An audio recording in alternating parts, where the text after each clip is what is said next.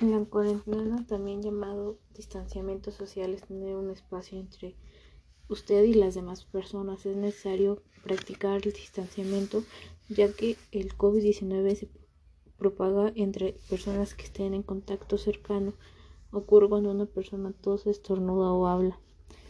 Llevamos más de 61 días en cuarentena, lo que ha sido bastante complicado para todos, tanto padres familia como sus hijos, ya que los padres de familia quedaron sin trabajo y no tienen para sustentar los gastos del hogar.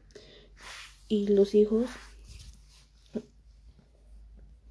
los que son estudiantes, ha sido complicado acostumbrarse a las clases en línea, ya que todos cuentan con ese